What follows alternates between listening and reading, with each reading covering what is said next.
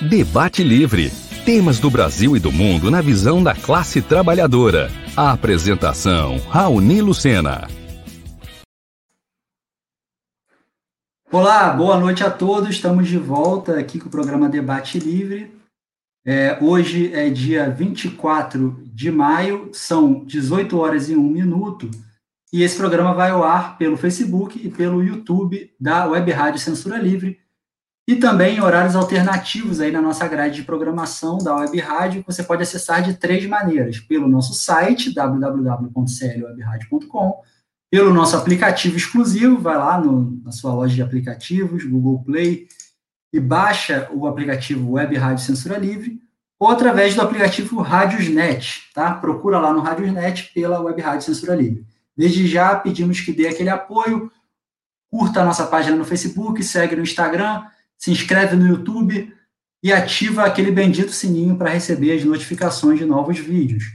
O programa de hoje, nós vamos conversar com a professora Gisele Giampaoli. A Gisele é professora de sociologia, de sociologia do Colégio Universitário da Universidade Municipal de São Caetano do Sul e do coletivo Reviravolta na Educação. A Gisele está respondendo processo administrativo e é, sendo, inclusive, ameaçada de demissão por se posicionar contra o retorno das aulas presenciais. Por isso, o tema de hoje é Escola Sem Partido, Escola com Mordaça. Lembrando que a Web Rádio precisa da sua ajuda para se manter. Se você quiser contribuir com a nossa emissora, você pode transferir ou depositar qualquer valor na nossa conta ou usar a plataforma Apoia-se, tem lá uma vaquinha permanente da Web Rádio Censura Livre. Os dados para o depósito e o endereço do Apoia-se estão no nosso site e também nas nossas redes sociais. É, vamos chamar aqui a Gisele, que já está com a gente no ar. Boa noite, Gisele, tudo bem? Oi, Raoni. Boa noite. Estamos levando, né? é, Gisele, primeiro, antes da gente entrar no tema é, em si, que é a pauta aqui do, do programa, que é todo o processo que você vem, que você vem enfrentando, eu queria que você falasse da, da situação aí dos professores, dos alunos, é, da, da cidade de São Caetano do Sul. Como que tem sido, é, como, como que tem sido é, a pandemia, essa situação do ensino remoto? Em que patamar que está a pandemia aí na cidade?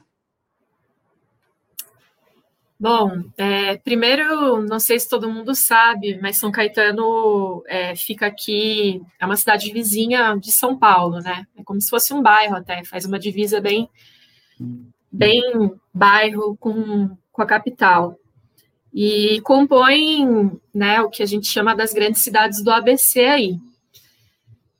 Em relação à pandemia, não foge muito né, do, do contexto que a gente está vivendo no país, em especial aqui em São Paulo. Né? E aí, dentro desse contexto da pandemia, que, que piorou bastante né, no início desse ano, e a gente ainda está com muita dificuldade de, de melhorar os números, né? a média móvel ela continua bastante alta, embora tenha diminuído em relação aos meses de março e abril, né? É, e é dentro desse contexto que existe a discussão sobre o retorno das aulas presenciais. Né? É, esse é um debate que, que durou, né, acontece desde o início da pandemia, teve alternâncias, né, mas em 2020 a gente permaneceu praticamente o ano todo é, com o ensino chamado ensino remoto, né, com as aulas virtuais, e aí, no começo desse ano, né, as secretarias de educação, tanto municipais quanto estaduais, quiseram forçar esse retorno presencial, alegando né, um, um discurso baseado no prejuízo pedagógico, né, de formação dos estudantes, é, principalmente em relação às crianças, né, um impacto bastante negativo é, no desenvolvimento das crianças, que têm mais dificuldade em acessar, em manejar e em permanecer em interação com, com o ensino virtual. Então, essa questão da formação do estudante, ela começou a pesar mais, né? E o contexto da pandemia foi sendo secundarizado. E é lógico que essa defesa por trás tem uma questão ideológica, né, do, que parte do governo federal, né, de, de forçar e flexibilizar até as últimas consequências a questão da pandemia, né, do isolamento social e tudo mais, e isso estava se refletindo na educação, né? Então, esse discurso do prejuízo na formação dos estudantes começou a ganhar muito espaço, né? Era dessa forma que, que os governos, através das secretarias da educação, estavam tentando convencer a população de que era preciso voltar a todo custo. Qual era a questão, né? No início desse ano, que a gente já vinha em janeiro, final do ano, é, prevendo, né, através dos analistas, os analistas, os infectologistas já estavam dizendo que o Brasil ia enfrentar nos meses de março, abril, caso as medidas de restrição, né, do isolamento principalmente, não fossem garantidas. E a gente inicia então 2020 no mês de fevereiro, né, quando as aulas voltaram, é, dentro desse contexto, né, esperando o pior acontecer.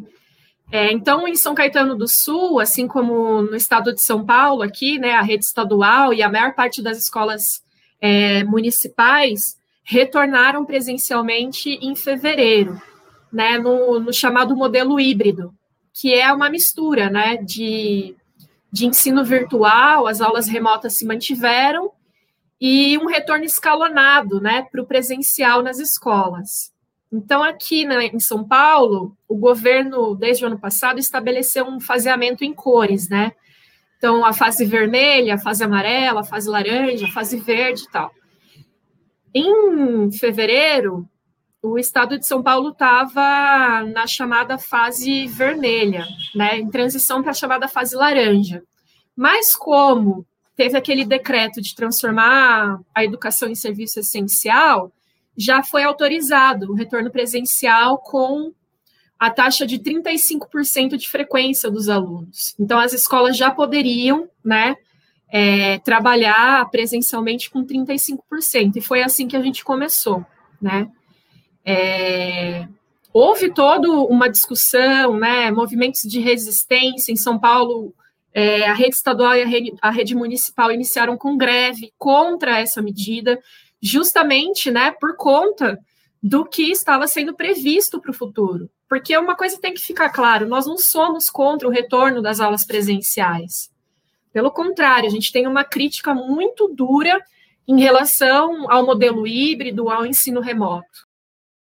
É, a gente tem que analisar o contexto. Né? E naquela época e ainda hoje, é, o Brasil não conseguiu controlar a pandemia, não garantiu a vacinação né, da maior parte da população. Então, retornar presencialmente para as escolas é um risco muito grande, porque é o que eu tenho falado: sala de aula é lugar de aglomeração. E mesmo que a escola tenha é, os protocolos, né, álcool em gel, alunos usando máscara, a gente sabe que isso não é 100%. Eu fui dar aula no presencial e pude ver como esses protocolos são difíceis de serem mantidos. Né? Eu sou professora do ensino médio, então eu brincava com os alunos, eu falava: vocês querem vir para o presencial para quebrar protocolo. Porque é isso, não aguenta ficar com a máscara o tempo todo, e aí quer ligar ventilador, porque, né, janeiro, fevereiro estava quente, e aí quer ficar próximo do amigo, quer abraçar o amigo, quer beijar o amigo. Então, foi um estresse danado, porque a gente tinha que controlar isso, né? É, é, compreensível, né?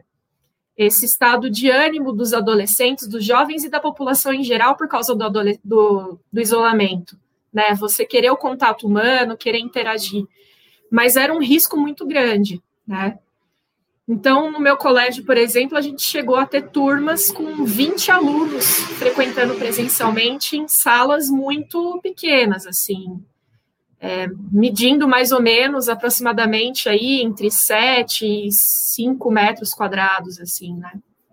Então, é um lugar de, de aglomeração muito grande a sala de aula, isso é um fator importante de ser considerado.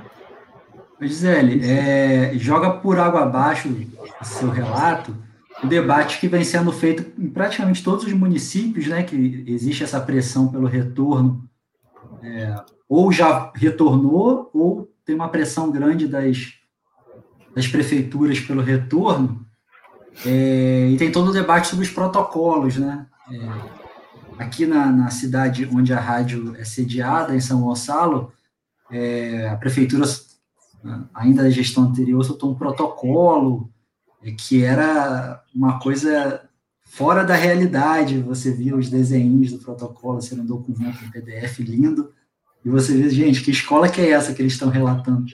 É, virou, virou chacota e, e, e, é uma coisa generalizada, né? Criado esses protocolos, que é criado na imaginação de alguém, mas não se aplica, né? O melhor protocolo hoje ainda é o manter o isolamento. É, exatamente. É, é um conto de fadas, né?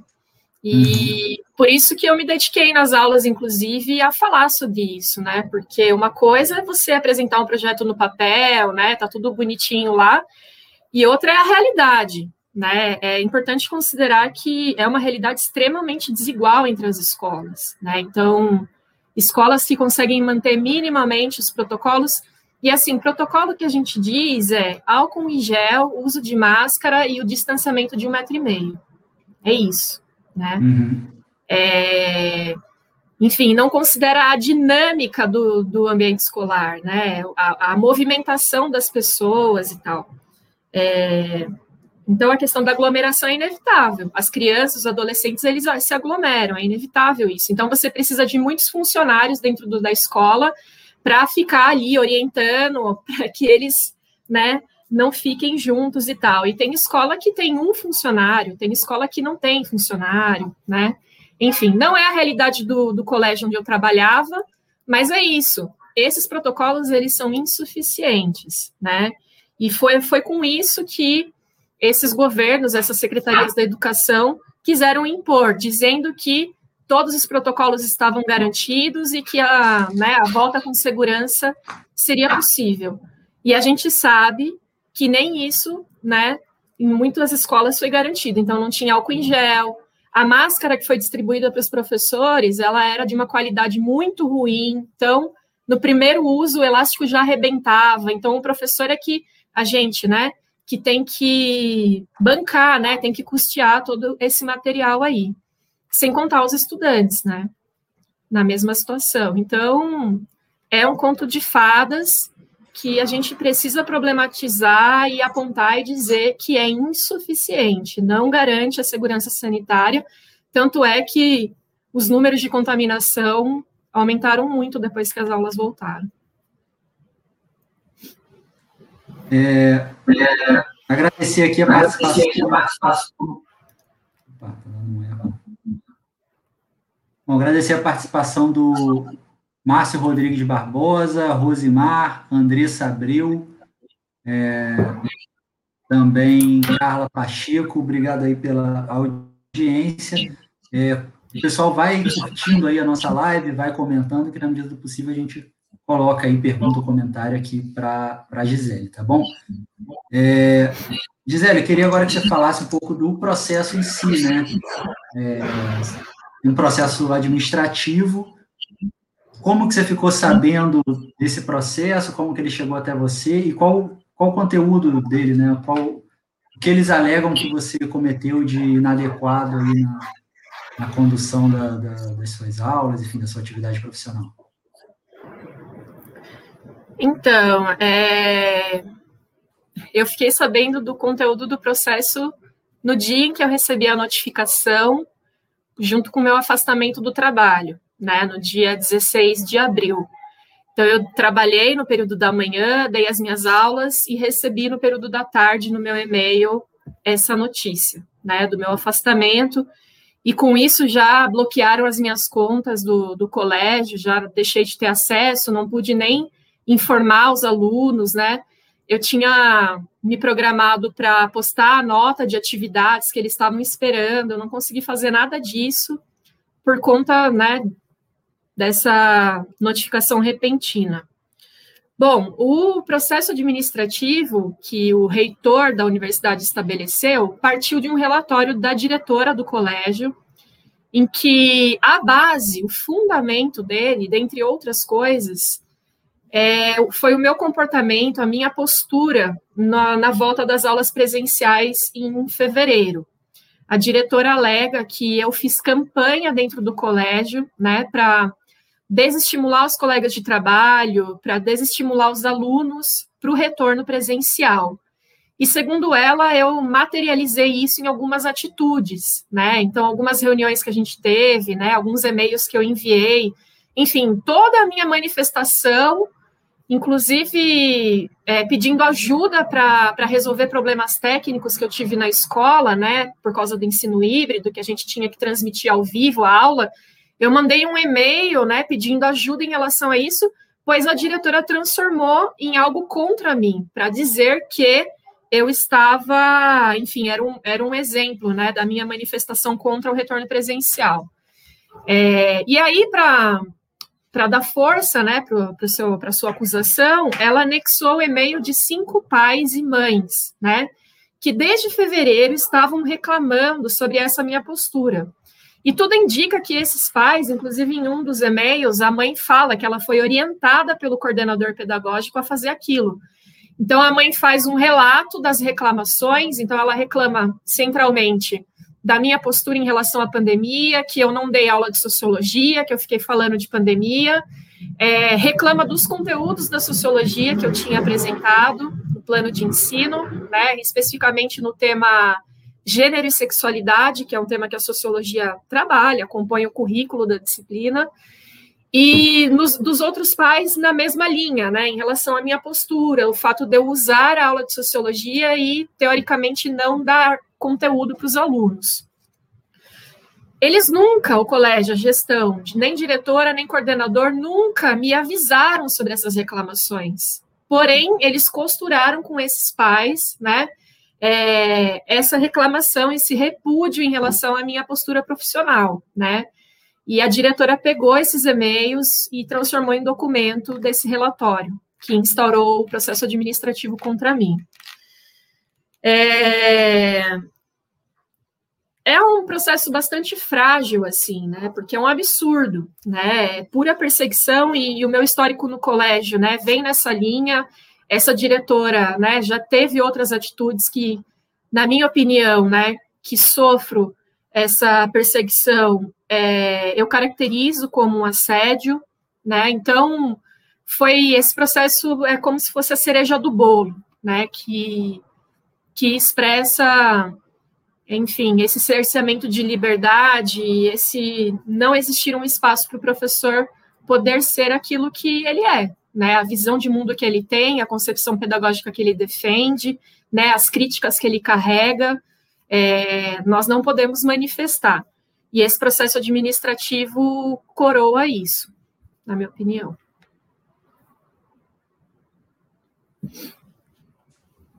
É,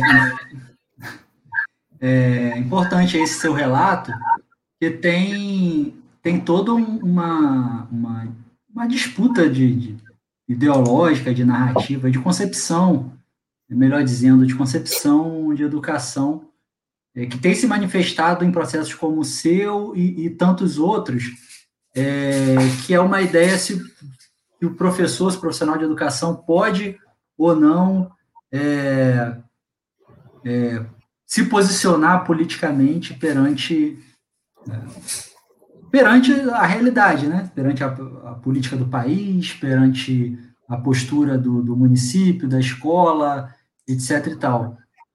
É, e, e to, em diversos municípios esse, esses movimentos que, que se hegemoniza aí na ideia do escola sem partido, né, movimento escola sem partido, é, de certa forma vem ganhando força, né, hora mais, hora menos, mas vem estado bem presente no dia a dia aí do, dos profissionais de educação esse tema do escola sem partido.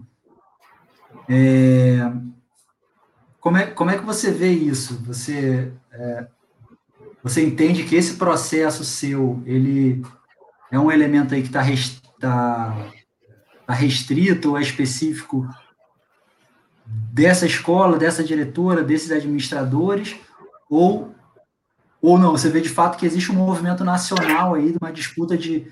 É, acho que esse processo seu pode ser um, um, é, um, uma ponta de um iceberg de, na verdade, de uma, uma mudança que estão tentando fazer é, de toda uma concepção né, de, de educação e etc. Não, sim, é, é, com certeza, né? Eu até gostaria que meu caso fosse pontual, né?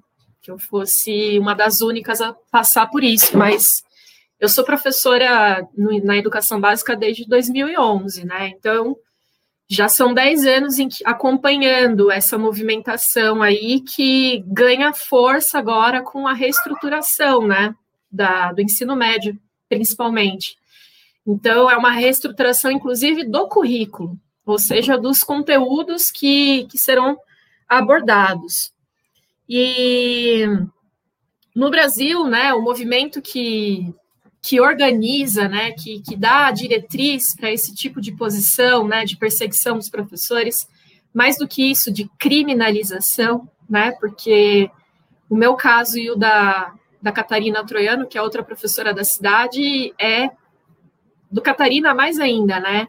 Porque ela está respondendo criminalmente por manifestar sua opinião contra o retorno das aulas presenciais. Mas é isso, são medidas para criminalizar os professores que apresentam essas posturas, né, mais críticas, enfim, é, em relação ao sistema aí que, que a gente vive. E... Gisele, só, só, desculpa interromper, só é, repete essa informação. Então, tem uma professora da mesma é, é da mesma escola, a Catarina? É Não, a Catarina, ela é professora da prefeitura. Eu sou professora da universidade, do uhum. colégio, né? Do... Mas, assim, é da... Ela está é respondendo a... criminalmente? Criminalmente. O, o secretário da Educação, o Fabrício Coutinho, fez uma queixa criminal numa delegacia contra ela, né? Uhum. Por calúnia. Ele disse que ela cometeu o crime de calúnia. Porque ela publicou nas redes sociais dela, Facebook, Instagram, algumas charges que ela fez, né, criticando a postura da Secretaria da Educação, forçando o retorno presencial naquele momento crítico lá que a gente estava vivendo. Ah, impressionante. Então, é isso, né, Rony? o que a gente chama de do Escola Sem Partido, né, que é um movimento que começou já há um tempo, 2004, então não é algo novo, que vem sendo costurado, né, através é, de pessoas que se dispõem, no caso Miguel Najib, né, um advogado foi quem fundou o movimento, mas ele foi ganhando apoio, né, de diversas pessoas da sociedade, né, intelectuais, políticos, né, políticos, inclusive, que tentaram transformar em projetos de lei, né, em nível municipal, estadual e tal. Então, ele vem né, é, se consolidando. Porém, no ano passado, o STF votou né, como inconstitucional escola sem partido enquanto movimento. E aí, inclusive, o, esse, pre, esse presidente que fundou, ele, ele saiu fora, né? O Miguel Najib, ele, ele deixou o Escola Sem Partido. Mas a gente sabe que, que outras formas né, vão se assumindo aí, e mais do que um, esse movimento, ele ganha formas na atitude né, dos gestores, é, que seguem a mesma linha de pensamento e tal. E arrumam sempre um jeito né, de, de punir, de criminalizar os professores a partir da, da diretriz ideológica desse movimento chamado Escola Sem Partido. Então, o meu caso, né, nesse, nesse processo administrativo, e o caso da Catarina respondendo né, criminalmente por calúnia, são exemplos de como é, o Escola Sem Partido ele atua, né? Porque é isso, o professor não pode apresentar a sua opinião, não pode fazer uma defesa, né, crítica da situação, não pode organizar a sua sala de aula em, em torno de uma atividade com os alunos para refletir sobre as os problemas porque eles acusam a gente de fazer doutrinação ideológica. Mais do que isso, no meu processo, a minha diretora me acusa de assediar os alunos, né? Então é isso, né? Os professores assediam os adolescentes. É, de, desde que essa visão é, não vai de encontro à visão desses gestores, né? Porque é, né, a, a, ideia que o Escola Sem Partido vende é isso, né? De uh, uma educação desprovida de, de ideologias, de posicionamentos políticos, etc. Mas, na verdade, é uma educação de um só, de uma só ideologia, de um só posicionamento político, porque duvido que um professor que ativamente defenda o retorno presencial estaria passando por isso. Exatamente. Essa era uma. Você pode uma se posicionar, você não pode se posicionar em determinadas posições, né? Outras podem. Né? Esse é Isso. a grande, grande contradição. Esse, é, isso faz parte, inclusive, dos conteúdos da sociologia, né? É a questão da neutralidade, né? Da neutralidade científica, da neutralidade política, né? Existe muita polêmica no entorno disso. E é isso, né? não tem uma escola, uma sociedade neutra de ideologias, né? O que a gente sabe é que o que prevalece na escola é a, a ideologia dominante, né? Da classe dominante, né? Então, é isso. A gente tinha que defender o que o secretário da Educação aqui de São Paulo, Rossielli, estava dizendo, né? A gente tinha que seguir a cartilha que ele estava defendendo. É, inclusive, aqui na época, e um dos pais no seu e-mail falou sobre isso, né?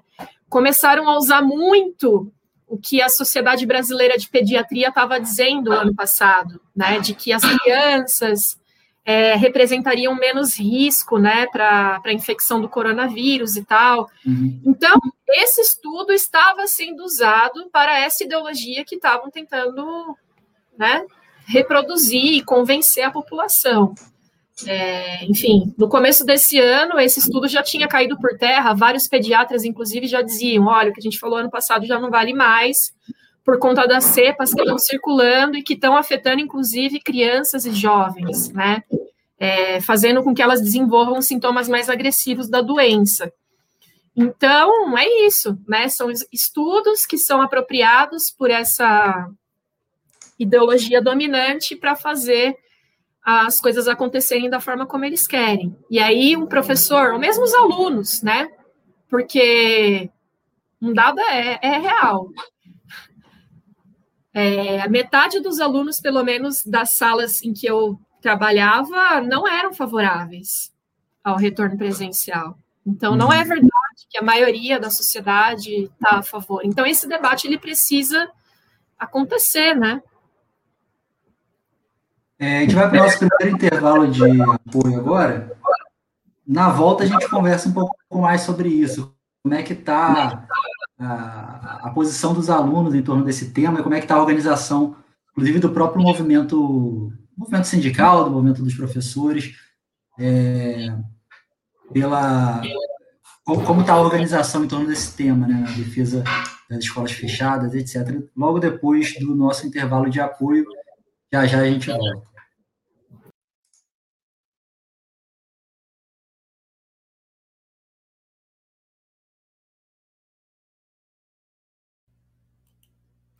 Para manter o projeto da Web Rádio Censura Livre, buscamos apoio financeiro mensal ou doações regulares dos ouvintes, já que não temos anunciantes, não temos propagandas de empresa e não recebemos recursos de partidos e políticos. Seja um apoiador regular e ouça nosso agradecimento no ar durante a transmissão de nossos programas. Seu apoio é muito importante para nós. E os apoiadores recebem prestação de contas mensal temos uma vaquinha virtual permanente. Para apoiar, acesse aqui https dois pontos barra barra apoia.c barra CL Web Rádio. O nosso muito obrigado. Web Rádio Censura Livre, a voz da classe trabalhadora. Sintonize a programação da Web Rádio Censura Livre pelo site www.clwebradio.com ou pelos aplicativos de rádio online para celular e tablet e também em Smart TV. Ouça ao vivo, mas também a exibição em horários alternativos, reprise e reapresentações. Acompanhe também a live ao vivo na página da Web Rádio Censura Livre no Facebook ou pelo canal do YouTube. Não deixe de dar seu like e compartilhar com os amigos nas redes sociais. Assista ainda no Facebook e no YouTube as edições anteriores. Procure-nos no YouTube em youtube.com barra c barra censura livre e se inscreva no canal. Não deixe de clicar no sininho para receber as notificações de novos vídeos. Web Rádio Censura Livre, a voz da classe trabalhadora. Mais de 300 mil mortes. Pais, mães, avós, filhos. O governo federal debocha do nosso sofrimento e boicota a vacina.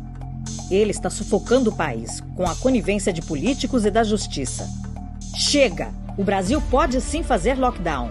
É preciso taxar os ricos e dar auxílio aos mais pobres e pequenos comerciantes. Vacina para todos já. É hora de colocar para fora esse governo. CSP com lutas. Jornalismo, debate sobre temas que você normalmente não encontra na mídia convencional, participação popular, música de qualidade e muito mais. Web Rádio Censura Livre, a voz da classe trabalhadora. Debate Livre. Temas do Brasil e do mundo na visão da classe trabalhadora. A apresentação: Raoni Lucena.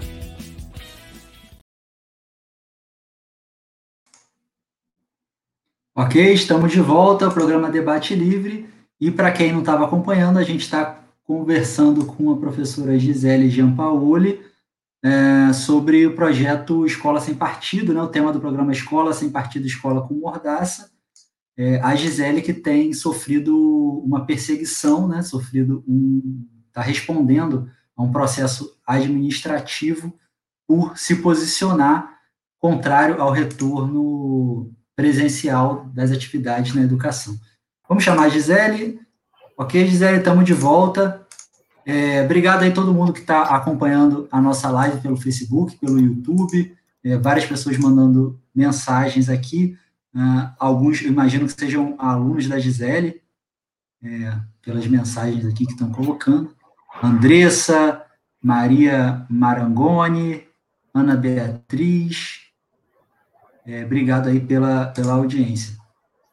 É, Gisele, então, como que tem sido aí a, a o movimento sindical, os, movimentos sociais é, da educação e da sociedade como um todo, essa campanha, é, essa campanha por escolas fechadas, é, contra o retorno das atividades presenciais, como é que tem se articulado esse movimento é, aí na região?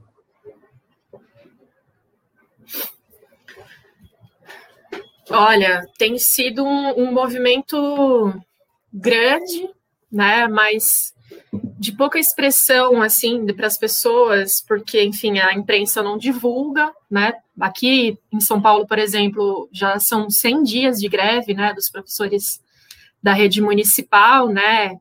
É agora a maior greve sanitária, né, desse período e tem a ver justamente com a educação, né? É, é um movimento de resistência, né, em relação a esse, essa política genocida, né, que para forçar a flexibilização, essa aparência de que está tudo voltando ao normal, é, as escolas precisam também voltar ao normal.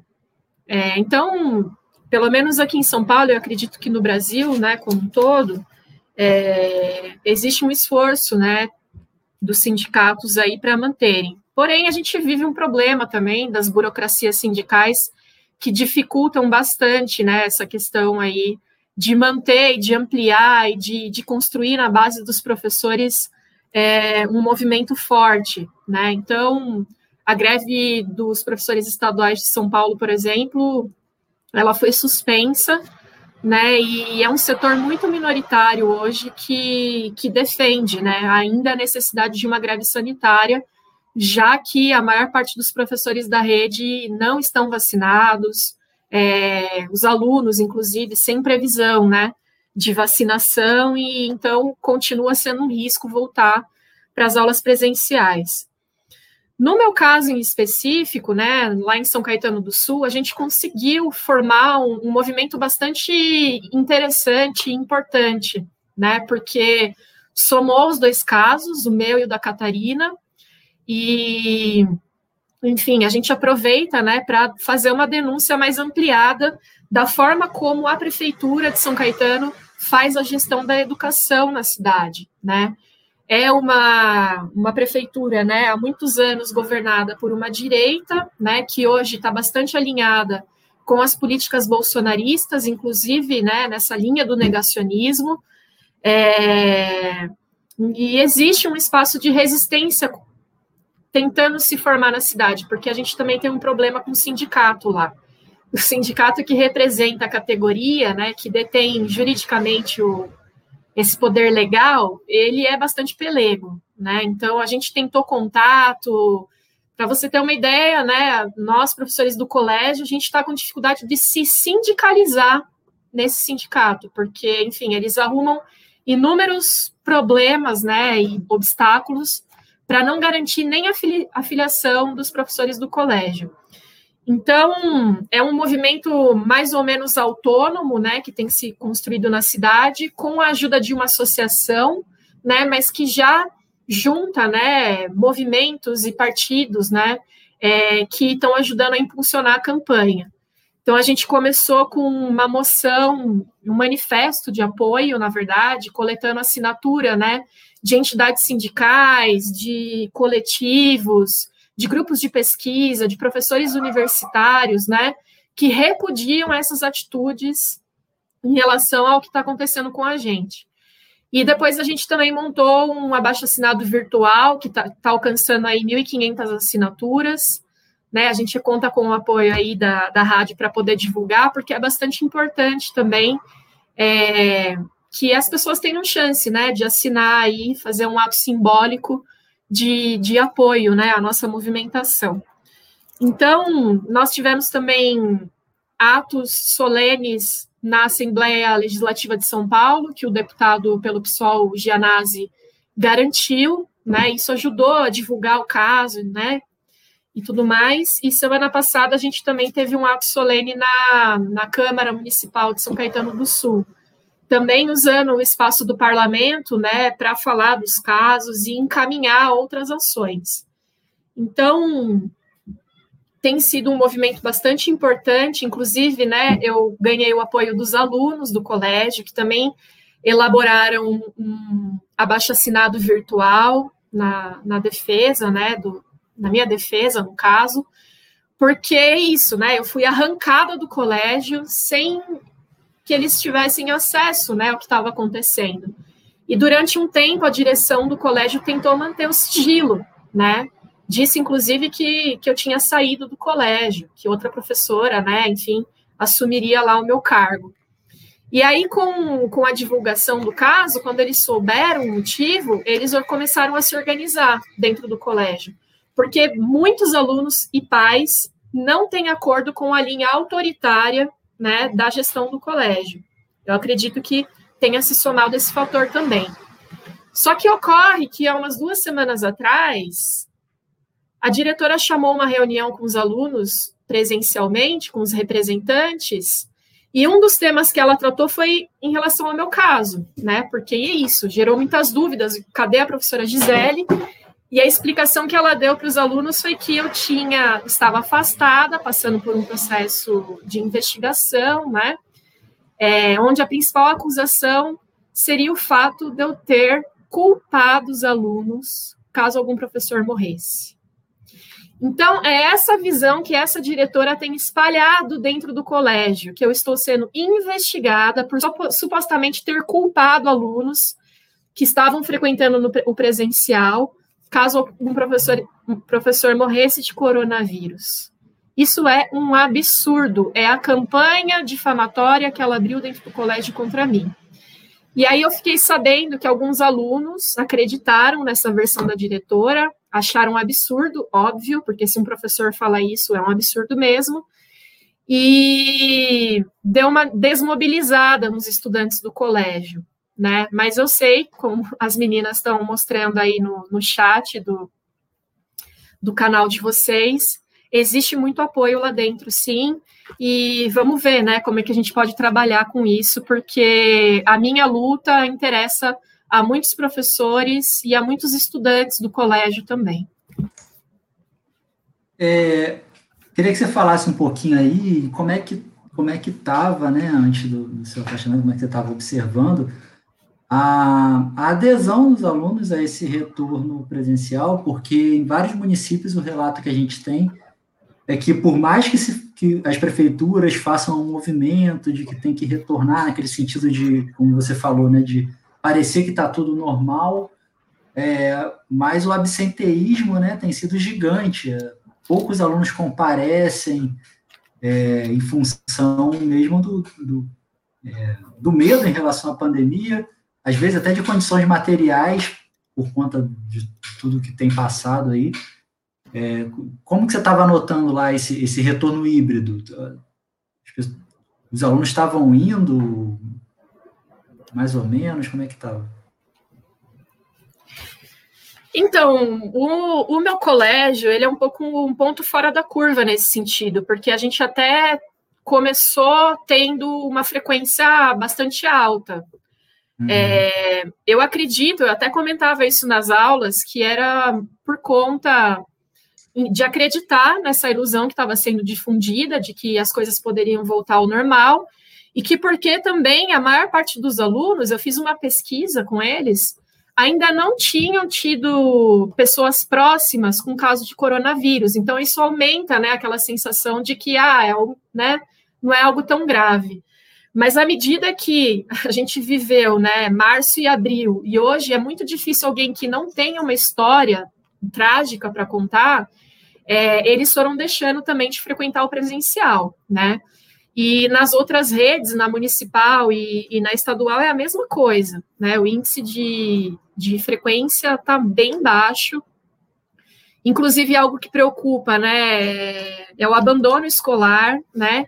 A gente sabe que essa é uma discussão que precisa ser feita, mas não dessa forma que os governos querem, né? Uhum. Não é forçando é, a volta ao presencial que você vai superar o, o abandono escolar porque a gente sabe que a pandemia produz outros efeitos colaterais, né? Então, a gente tem notícias de muitos alunos que começaram a trabalhar porque os pais perderam o emprego, né? Ou tiveram o salário reduzido, e aí, para complementar a renda familiar, precisam é, começar a trabalhar.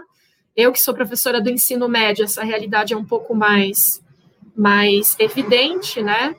É, e outras situações, né, também de famílias inteiras que tiveram que voltar para os seus estados de origem, né, aqui em São Paulo principalmente, o, o, fluxo migratório tem aumentado bastante por causa disso, né, famílias que perderam emprego e um governo que não dá assistência alguma, né, a assistência que tinha, que era o auxílio emergencial, deixou de existir para a maior parte das pessoas que receberam em 2020. Então, são vários temas né, importantes de da gente considerar que acabam contribuindo para que os alunos não retornem para o presencial, né? E sem contar também a questão da, do medo, né? Pelo fato de não estar imunizado ainda.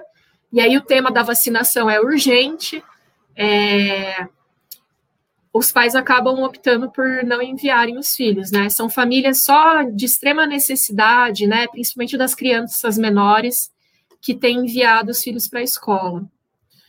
Então é, é mais ou menos esse cenário que a gente tem aqui em São Paulo.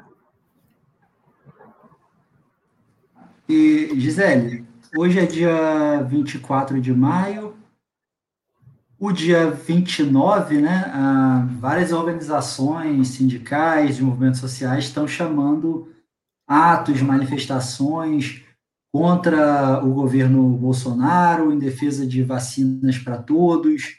É, é, em alguns lugares tem a pauta é, também exigindo isolamento social, é, exigindo lockdown.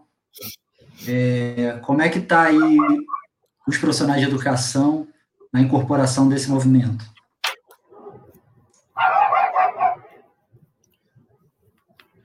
Então, os sindicatos aqui iniciaram, né, nessa semana, a fazer o chamado, né, para o dia 29, porque é uma pauta importante para os professores também, né, justamente por conta de que a principal reivindicação é a vacinação imediata de toda a população, né, e, e para as escolas voltarem a funcionar, esse é o ingrediente básico, né, não basta professores acima de 47 anos, que é o que a gente tem aqui em São Paulo hoje, serem vacinados.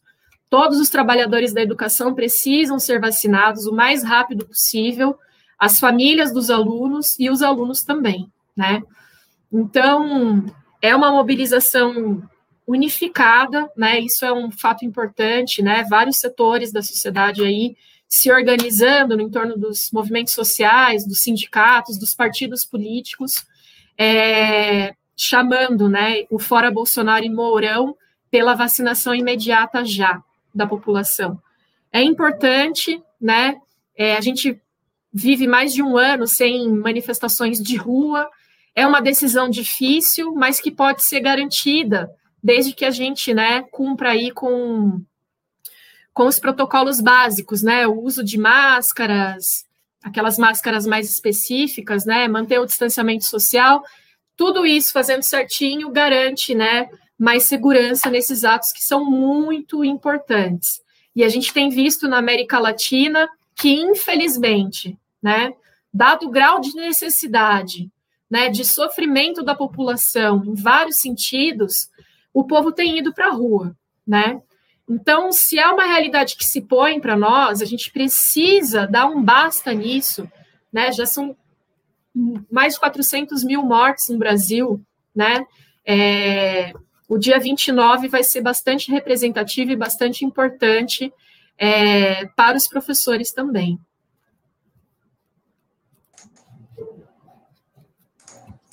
Legal. A gente deixou aqui no, nos comentários, é, tanto do Facebook quanto do YouTube, o link lá do, do abaixo assinado.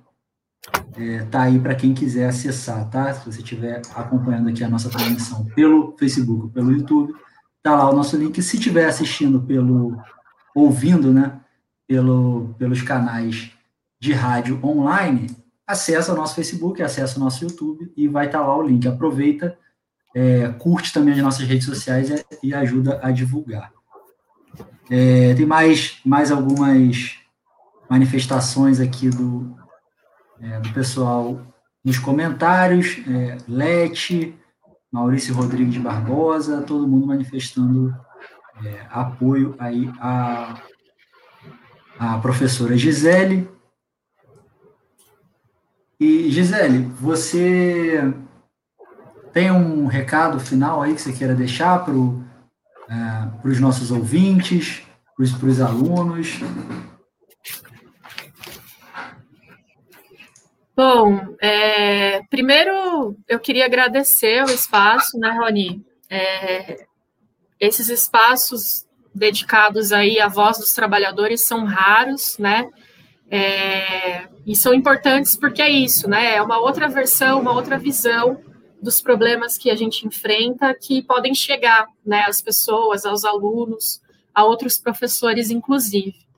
Então, eu queria saudar aí a atuação do, do Censura Livre e fazer um chamado né, para participação no dia 29, é o início, talvez, de uma jornada bastante importante aqui para o Brasil, e dizer aí para as pessoas, para os professores e para os alunos, não abrirem mão né, da sua capacidade crítica, de opinião e de formação, né, em nenhum dos espaços que vocês frequentem, inclusive nas escolas, né, a gente vive um momento bastante difícil, que é isso, né? Embora o Escola Sem Partido tenha sido barrado pelo STF, a gente sabe que o modus operandi continua atuando dentro das escolas. Então, é importante que a gente não recue um passo atrás, que faça uma defesa intransigente da escola pública, laica, né? Que garanta lá os princípios básicos da LDB, do livre pensamento, da liberdade para ensinar, da liberdade para aprender, da tolerância em relação às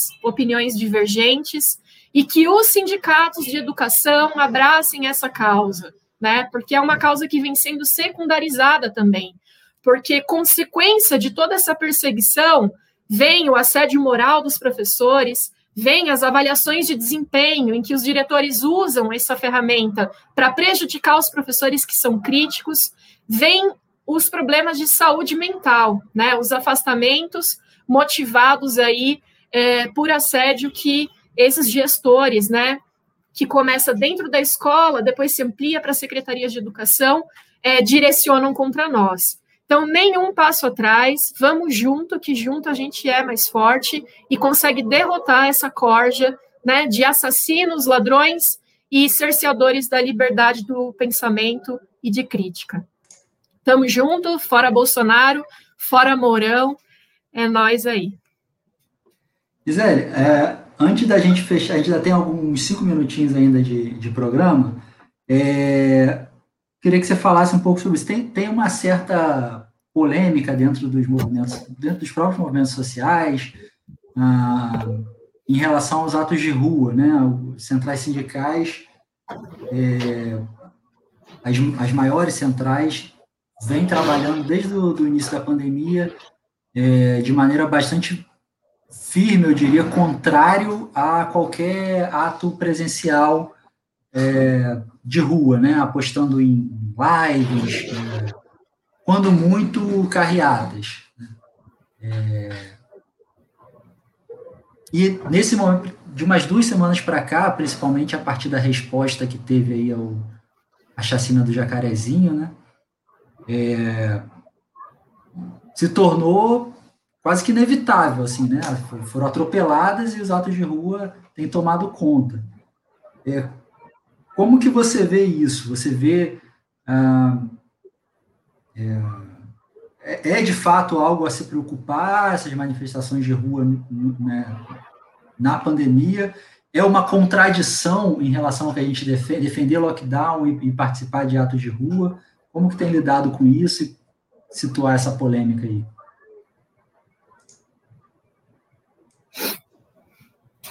É, de fato é uma polêmica, né? Bastante grande aí. Mas que, como você disse, a realidade tem imposto uma mudança, né? De postura em relação à importância dos atos de rua, porque as manifestações virtuais elas são bastante limitadas, né? A gente sabe que historicamente o movimento da classe trabalhadora, a força, né, se deu através do, da presença de carne e osso, né, nas greves, é, nos atos de rua, nas mobilizações, e a gente tem visto no mundo inteiro, como eu falei aqui na América Latina principalmente, que a pandemia não tem sido garantia disso, porque é, é isso, a necessidade se impõe. No nosso caso aqui, é uma necessidade de dizer um basta ao governo federal e os seus seguidores né, nos estados e municípios que tem implementado uma política genocida, né, de flexibilizar né, é, a economia e o funcionamento das coisas sem garantir né, a imunização da população, né, dando margem aí, inclusive, para o que estão chamando de terceira onda.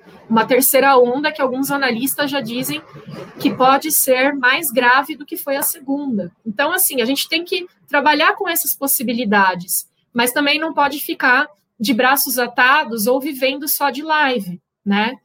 Então, embora seja uma contradição, até mesmo um risco que se coloca, mas é isso, que as organizações têm que garantir, têm que orientar as pessoas que vão participar no dia 29, de outros atos que estão por aí, é garantir os protocolos básicos, né? E por ser manifestação a céu aberto, o risco também de contaminação ele diminui, né? Então, assim, veja, é, a gente trabalha todos os dias nas salas de aula, onde o risco é muito grande, né? Enfim, sem problematizar muitas vezes o que isso significa. E um dia, algumas horas na rua, lutando por uma causa que é super válida, né? É, é de bastante importância, né? E uma coisa é você participar desse ato é, durante algumas horas, reivindicando essas questões que o, 20 de no, o 29 de maio está pondo, e outra coisa é o lockdown dos governos, né, que não garantem e fazem o contrário, né? Jogam a população brasileira, a classe trabalhadora, é, para os braços do coronavírus, né? Vide aí aqui em São Paulo o transporte público, metrô e, e ônibus, né? Inclusive, né, semana passada a gente teve uma paralisação importante dos metroviários, onde a principal bandeira, né, além da campanha salarial, era a defesa da vida, né? É... Então a gente também não pode confundir as questões, né? Então uma coisa é o que os governos impõem à população e outra é a forma como a população vai reagir a essa imposição genocida desses governos, né?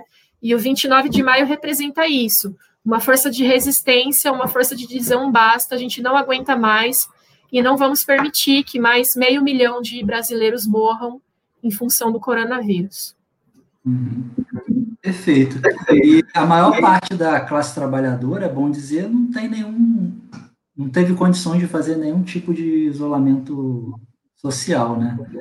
É, obrigado aí, Gisele, pela sua participação.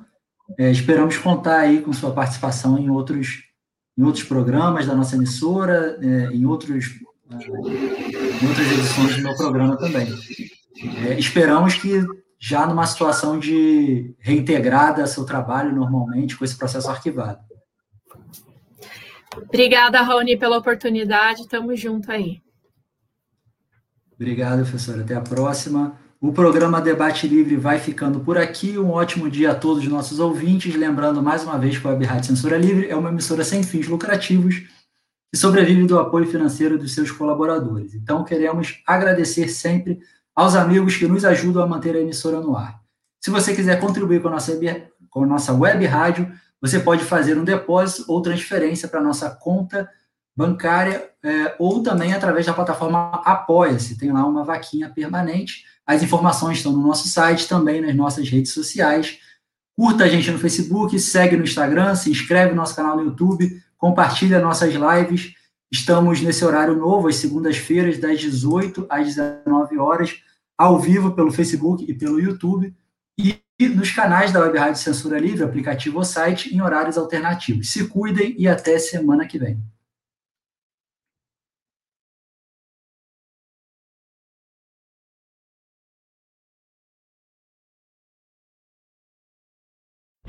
Debate Livre. Temas do Brasil e do mundo na visão da classe trabalhadora. A apresentação: Raoni Lucena.